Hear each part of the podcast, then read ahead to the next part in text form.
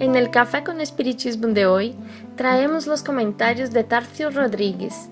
El mensaje es sobre el capítulo 102 del libro Camino, Verdad y Vida, psicografía de Francisco Cândido Xavier por el Espíritu Emmanuel, donde dice que el más fuerte adversario del alma que desea seguir al Cristo es el propio mundo.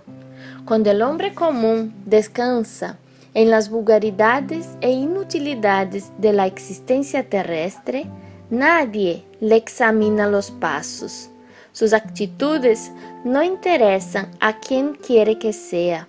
Sin embargo, surgiéndole en el corazón la hierba tierna de la fe rectificadora, su vida pasa a constituir objeto de curiosidad para la multitud. Millares de ojos que no lo vieron cuando estaba desviado en la ignorancia y en la indiferencia, le siguen ahora los mínimos gestos con acentuada vigilancia. El pobre aspirante al título de discípulo del Señor aún no pasa de un follaje prometedor y ya le reclaman las espigas de las obras celestes.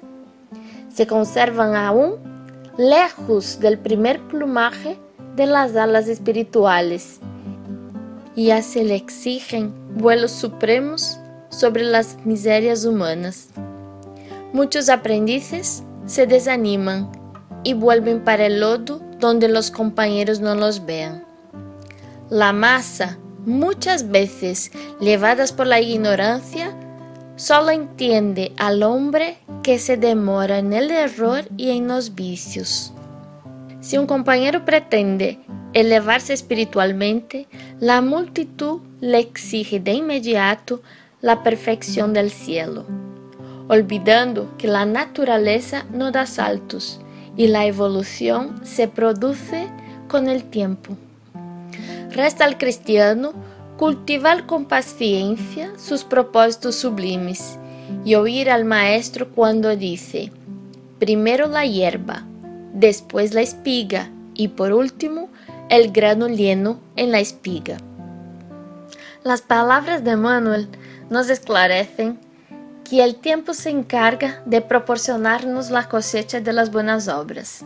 Si aspiramos a cooperar con el Cristo, divulgando el Evangelio con palabras y ejemplos, debemos buscar sus enseñanzas y ejercitarlas en nuestro día a día.